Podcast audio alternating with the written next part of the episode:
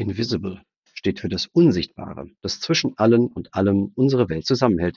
Verschwommen und vermeintlich in Griffweite entzieht es sich oberflächlichen Blicken und lädt so ein, sich stattdessen mit sichtbareren, scheinbar erfolgversprechenderen Themen zu beschäftigen. Nicht die in Business Process Markup Language in Confluence oder als Präsentationen festgehaltenen Prozesse sind es, die unsere Unternehmen antreiben, sondern eben dieses unsichtbare, nur situativ bemerkbare Verhalten der Menschen in der Organisation. Wissensarbeit fußt nun ausschließlich darauf. Und je innovativer die Inhalte der Arbeit, desto zwingender muss man sich als Führungskraft damit befassen. Irgendwas mit unsichtbar wäre also doch ein toller Name für deine Beratungsfirma, dachte ich mir. Und wenn die Wissensarbeit in der Organisation verbessert würde, nun dann wäre das so, als sei man auf Gold gestoßen.